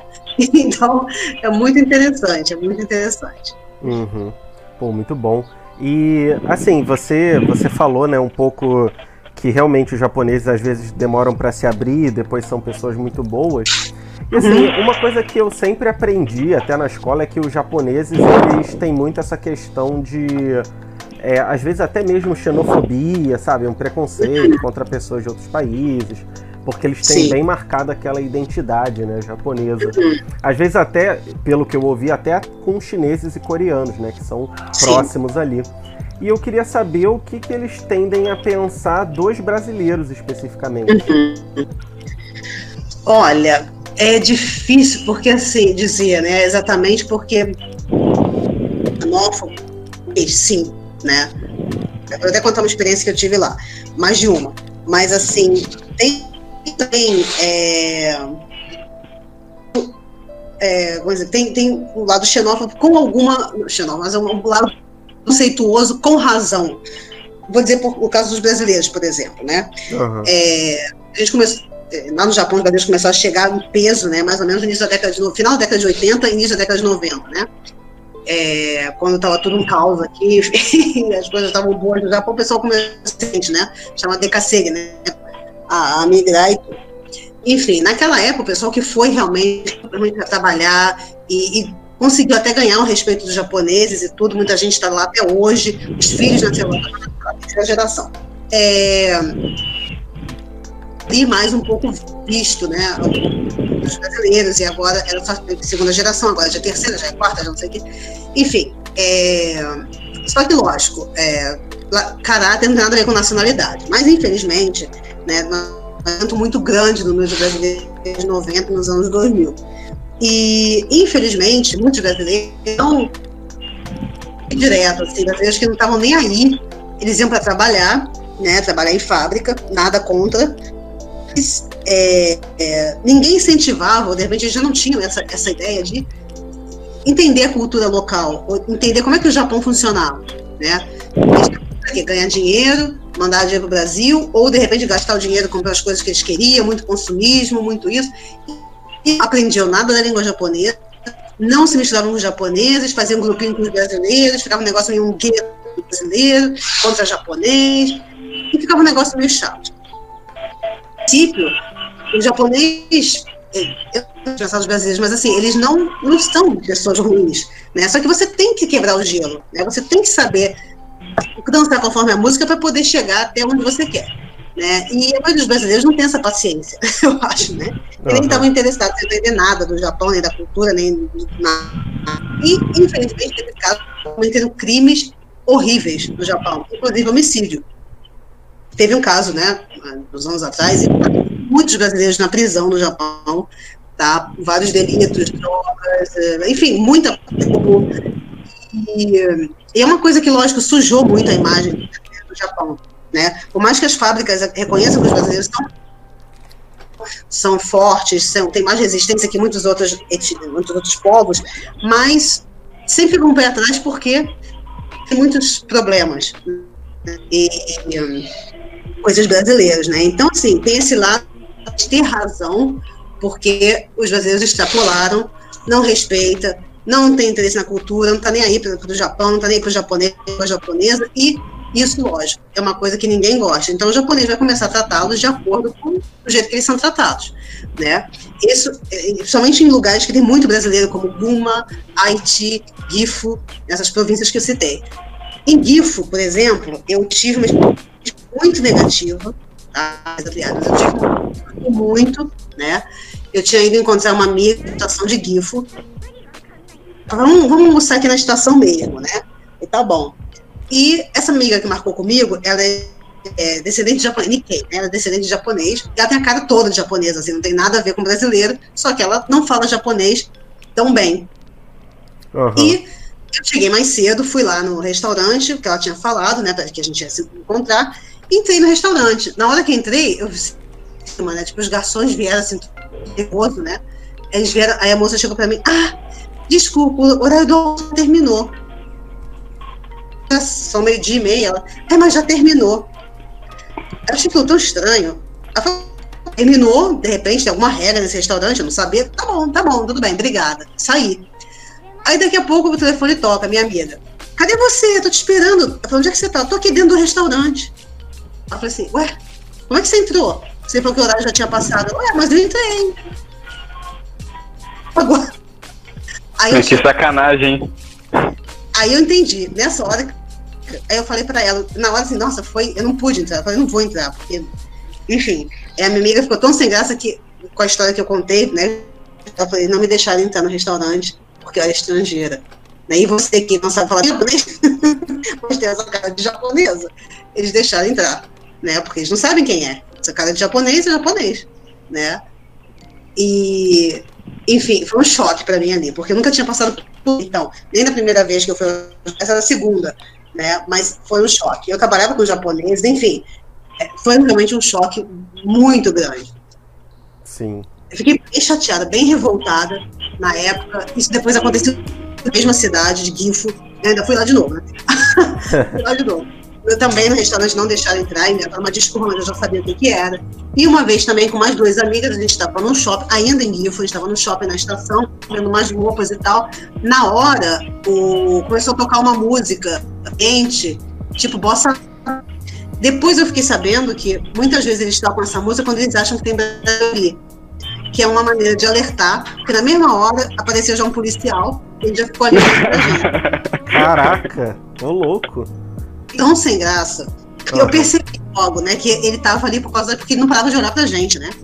Aí eu falei, ah, quer saber? Agora que eu vou comprar um monte de roupa, você sair louca das roupas hoje. Aí eu falei, isso mesmo, vamos comprar um monte de coisa, vamos jogar na cara deles, não sei Aí começamos a comprar um monte de coisa, e que compramos. Aí ele, aí ele viu que a gente ia comprar e tal, porque, gente, é, tá, o japonês é desconfiado? É, mas assim, nessa cidade que eu comentei, Gifu, né, é, teve já crimes lá, muitos crimes, é, enfim, muito problema. E provavelmente roubo, com certeza. Eles não iam, eles não iam agir assim, porque os japoneses não pensam, ah, vão, vão roubar aqui, porque não existe isso no Japão muito, né? Claro que tem os, alguém, o pessoal que rouba os livrinhos, não sei quem, revistinha na, na biblioteca, na, na livraria, mas assim, não é uma coisa tão comum, né? Mas agindo daquela forma. Eu fiquei muito chateada, chorei na época, mas assim, eu sei que eles não são ruins. Eu sei que eles fizeram isso porque deram motivo. Tipo, já pisaram muito na bola aqui nessa cidade, né? E a gente acaba, infelizmente, pagando. Uhum. É, mas ó, não fica chateada não, porque inclusive eu vou fazer um desabafo aqui. Sim. Que, claro que foi injustiça que fizeram contigo, né? Sim. Mas eu, os japoneses estão certos sim, porque agora mesmo, quando a gente está gravando aqui, tem que ter uma igreja ou sei lá o que que é aqui perto. Uhum. Do lado da rua, você tem que ver a gritaria que tá aqui. Eu tô com o maior medo de estar tá saindo. Cara, você tem uma gritaria que, tipo. Entendeu? É o tipo de coisa que o brasileiro faz, sim. né? De respeito sim, com todo mundo. Também. Né? também tem várias igrejas brasileiras e salva do mesmo jeito, né? Faz do mesmo jeito. Uhum. Só que como é religião, os japoneses não, não, eles não gostam de se meter muito com religião. Eles têm um pouco de trauma de religião, né? Então eles já ficam mais na tipo, ah, é coisa deles, enfim, deixa quieto, não sei o que. Eles não, não apesar deles não gostarem de barulho, eles uhum. muito nisso. Então, ah, não deixar entrar nos lugares, muita, isso já aconteceu e realmente, infelizmente, foi algo chato, muito chato. Né? Você sente assim, nossa, tão, né? Você gosta tanto do país, tá tão adaptada à vida, mas você percebe que vai ser aceita. Isso foi o que eu, né? Eu achava que era parte da sociedade japonesa, me sentia parte, de repente eu vi que eu não era. Uhum. Né? Isso foi para mim foi um choque. Sim, sim.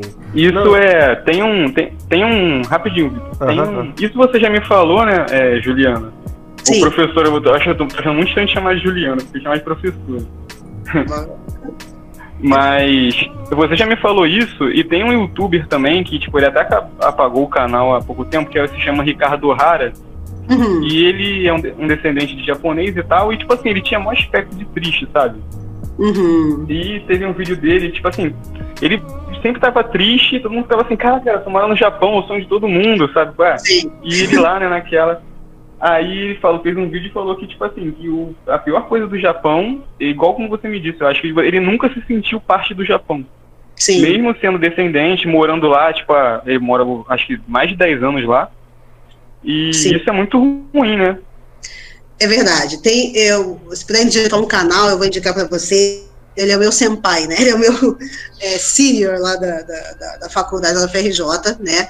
Ele é uma pessoa maravilhosa, chamado Júlio. Não sei se vocês conhecem o canal dele, é o Gen Gotaku. Eu vou até jogar aqui no, no chat. O Gen Gotaku, ele fala bastante, tá? Da experiência dele no Japão. Ele já está no Japão há mais de 20 anos.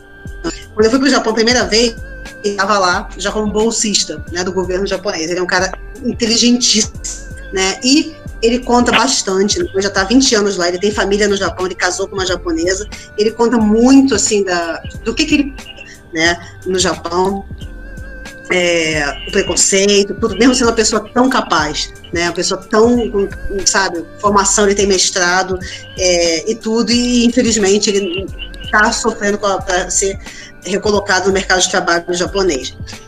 Se eu, não me engano, se eu não me engano, essa pessoa, ele trabalha como é, taxista, né? Motorista, alguma coisa assim? Isso, ele mesmo. Acho que ele não Ah, está trabalhando tá. mais, mas ele, ele ficou um tempo, apareceu em vários, vários jornais lá do Japão, no, no- é, noticiário, porque era Ah, ele já apareceu, acho que ele já apareceu várias vezes, assim, tipo, recomendando pra ver vídeo dele. é aqui do Rio, né? Ele é do Rio, também se formou em japonês pela FRJ, depois ele foi pro Japão como bolsista, quase igual a mim, só que ele ficou lá, casou e tudo, ficou muitos anos, já tá? Os, os filhos dele já são adolescentes, e muitos anos. E assim, não é uma pessoa, tipo, uma coisa pegar tudo e voltar pro Brasil, porque já passou muito tempo, né? Então, esse dilema e tal, ele conta bastante da vida dele, né? Da- do que, que ele enfrenta como estrangeiro no, no Japão, né? Então, assim, no Japão, é, muita gente fala, ah, xenofobia e tal. É difícil dizer assim, porque realmente é muito forte essa coisa de xenofobia, né? Os japoneses, assim, eles, eles realmente se sentem é, superiores a, a muitos estrangeiros, a muitos povos, se sentem. Principalmente se você citou o chinês, nem se fala, né? É, claro que não são todos japoneses assim, tá? Mas também eles se sentem. E, e assim, eu, que eu sofri esse preconceito, digamos assim, no restaurante, nas lojas, isso aconteceu, né, mais de uma vez, mas foi num lugar isolado. Depois eu nunca tive mais problema nenhum em outra cidade, nunca, nunca tive é, dificuldade, assim, de, né, por ser estrangeira, principalmente quando eu falava, viam que eu falava japonês, japonês também, em favor de ter que falar com estrangeiro. Eles têm um medo, não sei, um, um trauma, não sei o que que é. Eles acham que estrangeiro não consegue falar japonês, né? Vai ter que, eles vão ter que falar inglês, eles pode falar inglês, e o negócio fica complicado. Então, quando você já aborda eles em japonês, ou quando você, mesmo que seja um japonês bem, né, rudimentar, mas que você fala em japonês com eles, dá um alívio, você vê a cara de alívio da pessoa, né?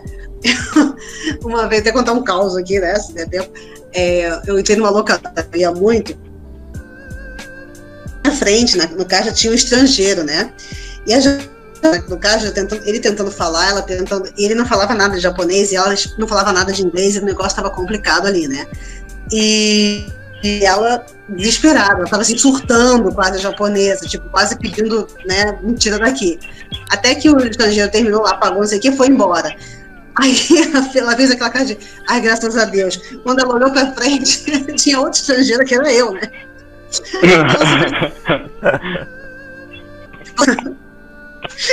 Ela falou assim, ai não, meu Deus. Aí eu fiquei eu tão desesperada, que eu falei assim, calma, eu falo japonês. Ela, ah, ai meu Deus, ai que bom, ai graças a Deus, ai meu Deus.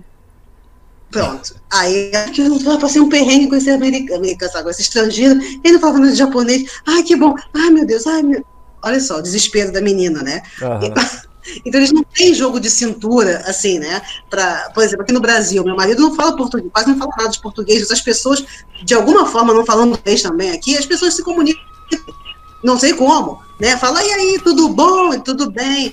E é Flamengo, não sei o quê, não, Fluminense, sei lá, essas coisas assim, entendeu?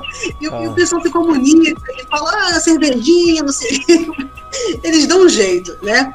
E o marido vai aprendendo, e vai, as pessoas têm mais jogo de cintura com essa coisa de comunicação, né, aqui no Brasil, mas não é isso no Japão. Né? O diferente assusta muito o japonês, né? Então, é, quando a gente estrangeiro que fala japonês, para eles é tipo, graças a Deus, né? Então, então realmente, quem quer ir para já tem que aprender japonês, porque vai ser uma mão na roda. Não achem que vão chegar lá fazer, porque por mais que tenha gente que fale, sabe falar inglês muito melhor do que os brasileiros, só que eles não falam. Uhum. Eles a vida escola, sabem ler, sabem interpretar texto, mas falar eles não falam, né? E mesmo que falem, eles têm tanto medo e receio de falar, né? E também de, de o japonês tem muita essa coisa de não querer aparecer na frente dos outros, não querer mostrar que sabe na frente dos outros. Isso é muito japonês, né? Desconfiado. Então, por isso, eles não. Essa coisa de. Né? Aqui o pessoal, mesmo sem saber falar, quer falar. É. não, mesmo. né? Então é totalmente diferente. Então, por isso eu falo, gente, estude, se quer ir para o Japão, aprende japonês, que senão passa perrengue. Uhum. Não, e até uma coisa que você falou, né, da questão dos brasileiros ficarem, ficarem em patotinhas, né, de brasileiros, né, que você falou há um tempinho. É, eu, eu vi, acho que algum canal desses aí que tem até bairros de brasileiros, né? Sim, tem. Que isso até eles, eles ficam tanto nisso que acaba. E, e ele tava mostrando, né, que tipo no nas placas de lojas tinha escrito em japonês e em português, mas aquele português de Google Tradutor, né? Todo zoado. Sim, tanto que até no, no trem e no metrô de Nagoya, né? É, que Nagoya é a capital da, de Haiti, a província de Haiti, onde vivem muitos brasileiros, né? Então, Nagoya, principalmente fim de semana, o pessoal vai todo passear Nagoya, tem muitos, né, muitos bairros legais e tal, muitos restaurantes, enfim. É bem cosmopolita, uma das maiores cidades do Japão para lá. E então no metrô, única cidade do Japão que eu vi isso, talvez em uma tenha, mas eu não sei. É, eu vi, quer dizer, tem anúncio do, do trem, né? Dentro do trem, em inglês, em chinês, não sei o quê, e em português. O número de brasileiros que, que mora né, na província de Haiti, porque eles colocaram o anúncio no trem em português. Né, cuidado abrir a porta, a porta vai se abrir, não sei o que, não sei o que, ela, né? Próxima estação tudo em português. É interessante. Né? Então, tem, porque tem um número considerável de brasileiros. E, e, as lojas sim colocam placas em português porque o brasileiro compra. Eles consomem muito no Japão, né? Uhum. Eles consomem bastante a economia do Japão, porque é, eu via muito isso, o brasileiro ficar muito deslumbrado, né, quando chegava no Japão, porque muitas pessoas que foram trabalhar no Japão, é, a gente sabe, né, que as coisas que, por exemplo, vamos dizer um iPhone, não, nem na época acho que nem tinha, mas assim, é, o preço que você vai comprar aqui no Brasil, assim, fora da realidade, fora do comum. E no Japão você vai pegar, vai o preço justo. Mesma coisa com uma TV de última geração, um, um computador, tudo do melhor de última geração, você paga um preço tem como pagar. Né? E aqui é sempre né, aquele desespero. Então, então eu vi que o pessoal né, trabalhava, ganhava seu dinheirinho e no final eles não poupavam, eles queriam mesmo gastar com, com essas coisas, esses eletrônicos, eletrodomésticos. E geralmente o, o, os brasileiros, na casa dos brasileiros, você via coisas são que nem os japoneses tinham. É um paradoxo assim, muito grande, né? Uhum. Enfim. É, parece até então que os japoneses, por estarem acostumados, eles consumiam normalmente, né? De forma simples e talvez quando, é como você falou, né? Quando o brasileiro vai, ele se choca né, com a oferta de, de produtos, Sim, né? De bastante. Até os, professores, porque assim, na escola japonesa é, tem um, uma atividade, tem um, um, evento durante o ano que é a visita dos professores à casa do aluno. Né? Então, nesse, geralmente eu ia com os professores falar com os pais dos alunos, né? É, você vai na casa dos pais, você vai ver onde é que a criança mora, um evento da escola japonesa, e eu ia junto para fazer a tradução, né? É, para atuar como intérprete. E aí, a professora, muitas vezes chegava na casa do brasileiro nossa, essa TV eu só vi no, no, comercial. E não sei o que, a pessoa ficava chocada. Agora ela fala, nossa, e não sei o que, não sei o que lá. Ele tem isso, olha esse computador, olha, não sei o que. Uhum. Não, e, e é engraçado. a professora ficava chocada. Uhum. Não, é engraçado porque aqui mesmo no Brasil é assim, né? Tipo, às vezes a casa é toda ferrada, toda no reboco, mas a pessoa tem um iPhone, né? É tipo. É a coisa de brasileiro mesmo. Eles moravam em, em, em apartamentos da prefeitura, né? Que você paga um aluguel é, mínimo, né? Às vezes muitos eram até por sorteio, né? Tem um sistema desse no Japão. E enfim, mas eles eram prioridade para eles, tipo, né? Não sei, eu não sei exatamente porque eu não sou assim, então, né? Eu nunca, sei lá, tive essa, essa coisa dos eletrônicos, né? O negócio mais era viajar, eu gostava muito de viajar no Japão, comer, isso sim, comer bem, viajar é comigo mesmo. Agora, coisa de eletrônico, isso já não era muito minha praia, né? Então não sei, mas as prioridades, né, de cada um, enfim. Aham, uhum. pois é, né? É questão de costume também. E, assim, a gente falou bastante né, da, da, da, questão dos costumes, da educação e tudo mais. Mas falando um pouco do, da questão dos lugares, né, pra gente finalizar, acho que é, é, uhum. é a última coisa que faltava falar, não sei. É, pelo menos uma das últimas. Qual dos lugares que você foi no Japão, assim, que você ficou mais maravilhada, assim, que você mais gostou? Olha, a minha cidade predileta, de todas, todas, todas, assim, Japão, né? Tem outros, outros lugares assim que eu amo né? no Japão. Assim, número um é Kyoto, né? Por quê? Porque eu amo coisa antiga, né? E Kyoto é tipo o berço de coisa antiga do Japão, né? Você sente aquela aquela vibe, né? Aquela, aquele clima de coisa velha, mas ao mesmo tempo tem um lado muito também. Mas você vai passando, vai na parte mais tradicional, passando naquelas ruelas né? e, e é aqueles riozinhos, é muito Japão aquilo, né? Você só vê em filme, né? Um negócio assim muito surreal. Mas quando você chega ali, ali você se fala, nossa, eu tô no Japão. E é um lugar lindo, né? Porque são reconstruídas também, enfim, por incêndios, por guerras, enfim. Mas você tem, é, principalmente o Kyoto tem, é lindo em qualquer estação do ano, né? As estações do Japão são bem marcadas, né? E se você for no, na primavera em Kyoto, você consegue tem uma experiência maravilhosa depois de cerejeira, né, o sakura, né, vão estar tá lá é, lindas na beira dos rios e aquele riozinho, é, é, tudo muito bonito, muito poético. E as folhinhas vão caindo, e aquela coisa toda. E se você for no, na época do inverno, que tem o momiji, né, que são aquelas folhas vermelhas, é, vermelhadas, né, tá, que vão cair nas árvores, aquela coisa bem de outono, também é maravilhoso, né.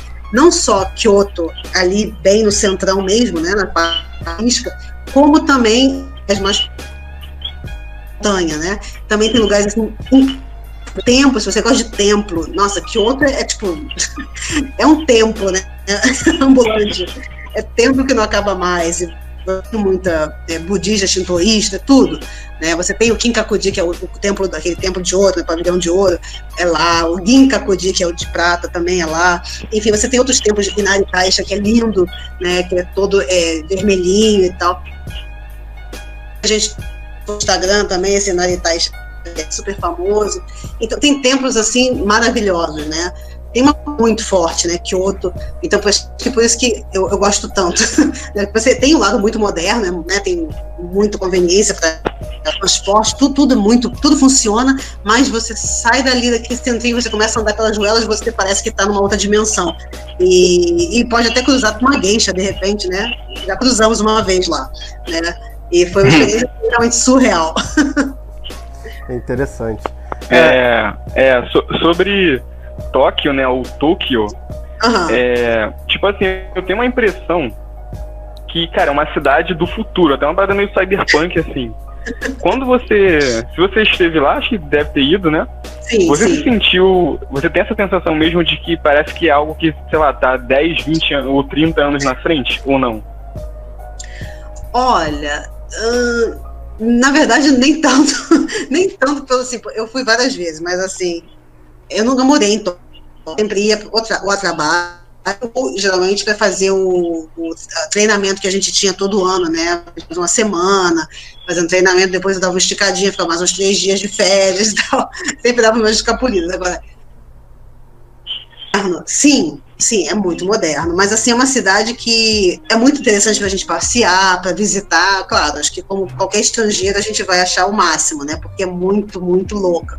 Mas, é, mas é uma, eu, toda vez que eu ia para Tóquio, eu, eu pensada, e quando eu voltava para onde eu morava, eu pensava, ah, você virou caipira mesmo do Japão vai se acostumar com a cidade grande, ficavam me zoando, né?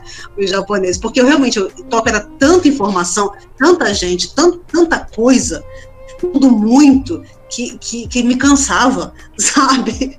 Então, era legal, lógico, eu passei bastante, comi bastante, mas depois dos dias eu falei assim, gente, não aguento mais, eu quero ir embora. quero ir embora para casa, uhum. casa uhum. onde eu morava, né? E quando eu chegava lá onde eu morava, que era mais tranquilo, eu ai, dessas... porque acho que era o ritmo genético, né? Que não é nada se comparado com onde eu morava na muito mais frenético. Tóquio virou, né, pintinha. Mas assim, mas era. É uma cidade que tanta coisa, tem tanta informação, é, é muita coisa, né? Que é, está tão assim além né, do, do, do tempo, mas o tempo me cansou muito. justamente por essa correria, né? Essa coisa de tudo, tudo ter corrido, os trens, é muito trem, é muita fusão. É, é tem um jeito de você não, não se perder naqueles, naquelas estações de trem, de metrô. Então, é, é uma cidade que, assim. né? Mas, claro, vale a pena visitar com certeza, né? Começar, começar por Tóquio, né? Quem vai viajar ao Japão tem que começar ou terminar por ali, né? E vale muito a pena, né? Porque você vai ter tempo de digerir, né? Aos pouquinhos mas vale muito, né? Outra cidade que eu, eu queria até esqueci de falar quando eu falei de Kyoto, uma cidade que pouca gente conhece, que é uma província, né? Mas que foi um dos melhores que visitei do Japão, porque Kyoto todo mundo conhece, é bem clichê, né? Mas uma cidade que eu recomendo muito e que conhece no Japão é a província de Totori, né? Totori-ken, província de Totori. Totori ela é um pouco desconhecida, mas ela tem lugares maravilhosos, né? Você tem é, as dunas, você tem dunas, né? Nessa, você sente que você parece que está em outro lugar, você parece que está em Dubai, sei lá, porque tem dunas, tem camelo, tem e você tem um mar, o Japão é lindo, né? Você tem praias maravilhosas, é, já é alto mar, né? Mas você tem lugares lindos para você né, visitar, com aquela vista daquele marzão. É, e sem contar que é maravilhosa, para quem gosta de frutos do mar e peixe, ali é tudo fresquinho, né? É uma cidade pequena, né? Não é muito conhecida, mas assim, eu tive ótimas experiências nessa cidade, não só na parte ali central, mas também quando eu visitei, eu fiz uma trilha, né? Na época eu não sabia que eu tinha que fazer a trilha, se eu soubesse não tinha, mas eu já estava lá. Aí, que na verdade a trilha era usada antigamente para é, treinamento. Então não dá para imaginar qualquer trilha. Só Jesus na causa, tipo, só Buda na causa, né? Porque realmente a trilha era do mal. Uhum. uma rocha pregada assim na rocha, que ninguém sabe como é que o templo foi parar ali, como é que foi construído ali. E essa, até chegar esse templo tem a trilha, né? E essa trilha que é super, né? tem pedra, tem cipó, subia segurando no cipó, enfim, praticamente um Tarzan maravilhoso. No final, quando você chega lá no topo, você fala, meu Deus, eu cheguei até aqui, é uma sensação maravilhosa, né? Então, essa província de Totori, né? Que é, é conhecida, mas quem puder visite, e Kyoto, que assim, é, é o supra-sumo do Japão, né? Uhum. Boa. Muito bem, muito bem. Quer perguntar alguma coisa, João, ainda?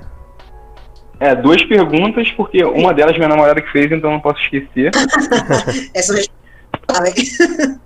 é, aqui, aqui no Brasil a gente vê, tipo, agora a comida japonesa tá na moda, né? Hum, Só que, tipo, eu sei que não é bem comida japonesa, né? Uhum. Principalmente porque uma vez, até lá no, quando eu fiz o curso de História do Japão, né? Uma. Tinha a Michiko, né? Que era uma, uma senhora lá que japonesa, e ela disse que, tipo, no Japão raramente comem sushi, só em ocasiões especiais, etc. Queria saber se você sabe como é, tipo assim, a alimentação do dia a dia do japonês e se realmente uhum. não tem nada a ver com esses fast food que tem por aqui. É, realmente não tem nada que a gente come aqui, que a gente chama de japonês aqui, né? Que, uhum. O que a gente vê de comida japonesa, mais ou menos comida japonesa, aqui no Rio, pelo menos, né? São Paulo, claro, tem mais variedade e, e você encontra uma comida japonesa mais autêntica, dependendo do local, né? São Paulo, que você realmente parece que está no Japão, o sabor é igual, é impressionante. Agora, aqui no Rio você tem poucas opções, né? Acho que só tem uma ou duas, e comida japonesa assim, autêntica mesmo, e, e mas também são bem caras. Então não é uma coisa tão acessível o que é acessível do buffet. Geralmente quem faz é o chinês, é o chinês, o dono é chinês, né? Ou, sei lá. E que nem aqui no shopping perto de casa. O dono é chinês, mas tem sushi e sashimi. Então, uhum. é aquela coisa. Mas assim, o a comida, o que a gente chama de japonês aqui, que é basicamente soba, né? É, não se come isso todo dia? Não. No Japão, não se, sushi se come geralmente em ocasiões é, é, auspiciosas, ou festas, ou, ou, alguma coisa comemorativa, né? Um evento, alguma festa, o sushi vai estar lá. Isso em casa, né? Quando o pessoal faz em casa, geralmente em ocasiões assim. O sashimi também, né? E agora, você pode comer sushi, se quiser comer todo dia, pode comer também, porque até nas lojas de conveniência vende sushi. Né? É, um pacotinho com não sei quantos, seis, sete sushis, ou, ou vem o bentô, né? Que é aquela marmitinha com sushi também. Aí fica a critério da pessoa. Casa, isso é uma mais para festa, para sashimi é a mesma coisa. Sashimi geralmente o pessoal come é, em barzinho. Tipo os nossos, os nossos petiscos daqui, né? Come sashimi junto com, ou com saquê, ou com uma cerveja, geralmente vem nesse, nesse na verdade, a culinária japonesa é muito rica, né? Só que a maioria do pessoal aqui não conhece. Né? O que ficou famoso aqui foi sushi, sashimi e yakisoba. Yakisoba nem é japonês, na verdade, né? É chinês. Mas assim, e o sushi que a gente come aqui também é bem diferente do Japão. Né? No Japão você tem mais variedade de peixe, né? É... E outros tipos de sushi muito mais fresco também, né? A, a, carne, né? E aqui você acaba tendo aquele, né, o geralmente aquele que tem queijo, que é mais adaptado do paladar brasileiro. Você incrementa com queijinho, com uma manguinha, com não sei o quê, e vira uma outra coisa, que não tem nada a ver com o Japão. É, sushi com cream cheese, né, não existe. Sushi com manga também não. Entre outros. Né? Então, isso você não vai encontrar, você vai encontrar aqui. Então, você gosta, aproveita para comer aqui, porque no Japão não vai ter. E, e, no Japão, o sushi, claro, é maravilhoso. Né? E você tem outros tipos de peixe que aqui você não vai encontrar. Enfim, é, é variado. E não só o sushi, mas a culinária como um todo. Você tem muitos pratos, tem pratos típicos de cada região. Você tem, por exemplo, a culinária de Okinawa, né, que é um lugar bem diferente, a cultura é diferente do, do Japão todo a comida deles também é diferente, o tempero é diferente. Você tem outros pratos que não são tão aqui no, no Brasil, como okonomiyaki, delícia, tipo uma, uma pizza, tipo uma pizza, né? É, enfim, é uma delícia.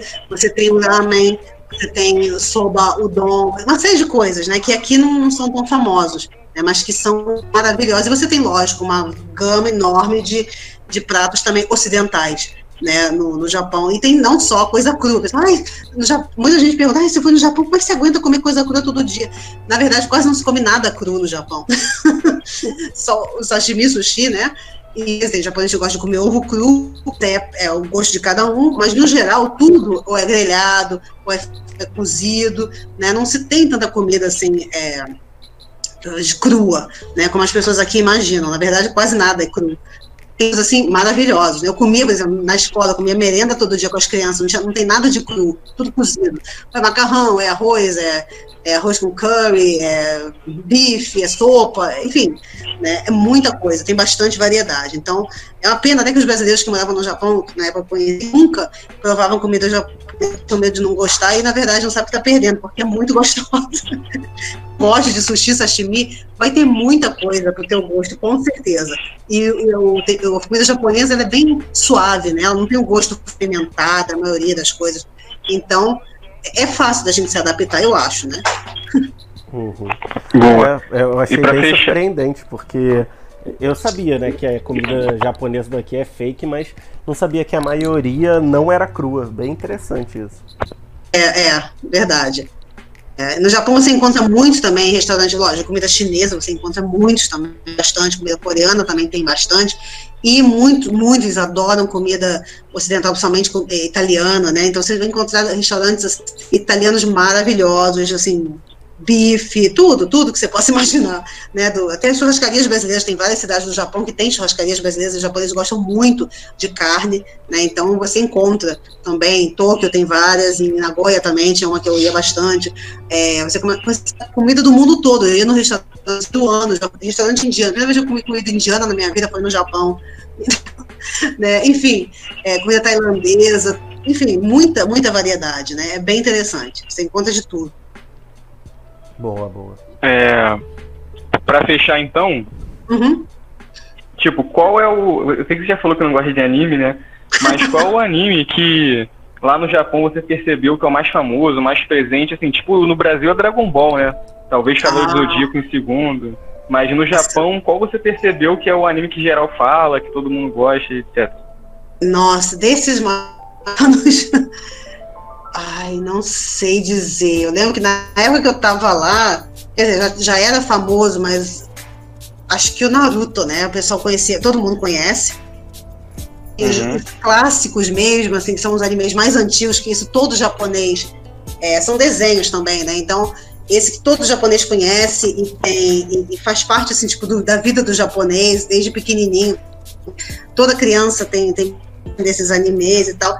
O primeiro é o Doraemon, né? Que vocês devem conhecer, aquele gatinho que, que tira tudo de dentro do bolso, não sei, uhum. é, é, bem antigo, né? Uhum. É bonitinho, é desenho, né? É, mas é um anime, né? É o Doraemon. Tem a San, né? Que é um outro bem clássico, os japoneses adoram, né?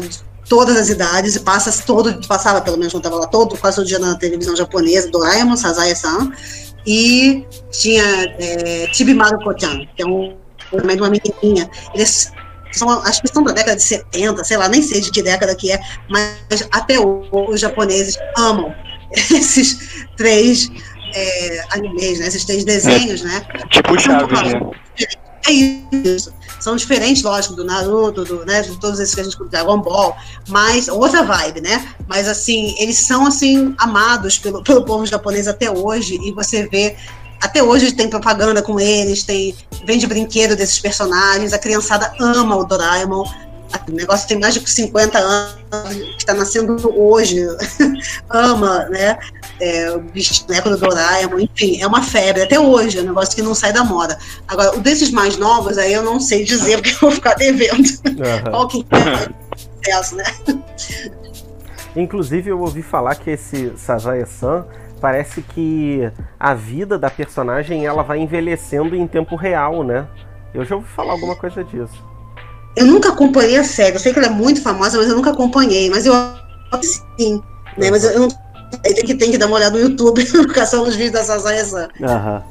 É, um dia a gente pro procura e traz essa informação no A Sociedade. Sim, sim. Bom, beleza. É, Juliana, muito obrigado pela sua entrevista. Cara, foi muito Nada. legal.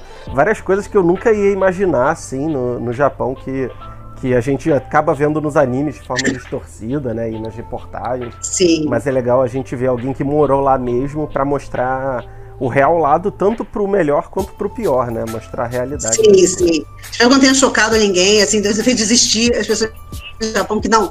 É, é só mostrar que, assim, assim como nós temos as nossas mazelas também, a gente acha, às vezes, acho que, é, acho que muitas vezes a gente, eu também era assim, né? A gente, imagem do Japão de que é tudo perfeito, né? E a gente acha que só no Brasil tem essas mazelas. No Japão também tem suas mazelas, muitas, só que diferentes das nossas, né? De outro, outro outro cunho, né? Sim, de outras razões. Né? Mas também tem, tem muitos problemas, mas ainda assim é um lugar que vale muito a pena, né? Quem puder visitar ou morar também, porque é uma experiência que vai marcar de fato. Assim, tem a Juliana antes e depois do Japão. né? Acho que mudou muito, acho que eu aprendi muita coisa. Né? Hoje eu me sinto assim, tem muita coisa da minha vida eu tenho a vida toda, sempre fiquei com os japoneses, né? Assim, trabalhei com eles e tudo. Fiquei muito tempo no Japão, então muita coisa do, do jeito deles acho que eu peguei também. Também a parte de trabalhar, é, muita, muita coisa. Não a parte louca do trabalho, mas assim, a parte de disciplina, de horário, de, de, de, sabe, a parte de criativa, a parte de coisa eu, eu adquiri, né? E, e aprendi no Japão. Então, assim, acho que tudo, né? Mesmo que tenha experiências negativas no Japão, assim, só acrescentou né, é, na minha vida. E graças ao japonês, né, mesmo, que me abriu muitas portas até hoje, abre ainda. Né? Quando eu fui para a Índia, foi graças à língua japonesa que eu consegui emprego. Né? E eu trabalhei é, até hoje com língua japonesa, com os japoneses. Eu tive poucos trabalhos com língua portuguesa, mas com japonês eu sempre tive muita oportunidade, mesmo fora do Japão, mesmo fora. Então, assim, né? Eu sou muito grata ao Japão e à língua japonesa, né, por ter me aberto todas essas oportunidades. Sim, sim. E assim, claro que a gente vai botar suas informações né, na descrição para o pessoal poder conhecer, mas fala um pouco mais sobre onde o pessoal pode te achar, caso queira uma aula de japonês, caso queira conhecer seu trabalho. Ah, tá bom. É, eu vou deixar. Bom, tem o, tem o meu canal, né, no YouTube, que é o Banjara Soul, né? Uhum. E, só que lá não tem muita informação, tem poucos vídeos, porque na época não tinha, né? Lá no Japão não tinha o canal, o canal eu criei depois que eu fui morar na Índia, mas tem alguns vídeos sobre a escola japonesa, sobre os tarados, tem vídeo lá sobre o tarado também. Quem quiser saber mais, é só acessar. É, além disso, o, o, meu blog, né, que eu vou, vou só anotar aqui, é o Sou, né, porque você, enfim, é, é o Editor Sou, não sei se está certo, acho que tá. É isso mesmo. É isso mesmo, tabibitossou.com, www.tabibitossou.com. Tabibito significa viagem em japonês, né, Tabibito. Então, e tem, quem quiser, se quiser passar depois meu e-mail, pode passar para as pessoas, quem quiser né, saber de aula de japonês, ou quiser alguma, sei lá, serviço de tradução, enfim. Né, se quiser só tirar dúvida em relação ao Japão, não sabe como fazer, enfim, é, Bom, mandem a mensagem, mandem e-mail, né, sinal de fumaça. Eu vou ter um prazer em responder. Muito bom, muito bom. Pessoal, muito obrigado para quem ouviu até agora. A gente se vê no próximo episódio. Novamente, Juliano, obrigado e até mais. Ah. Valeu, valeu.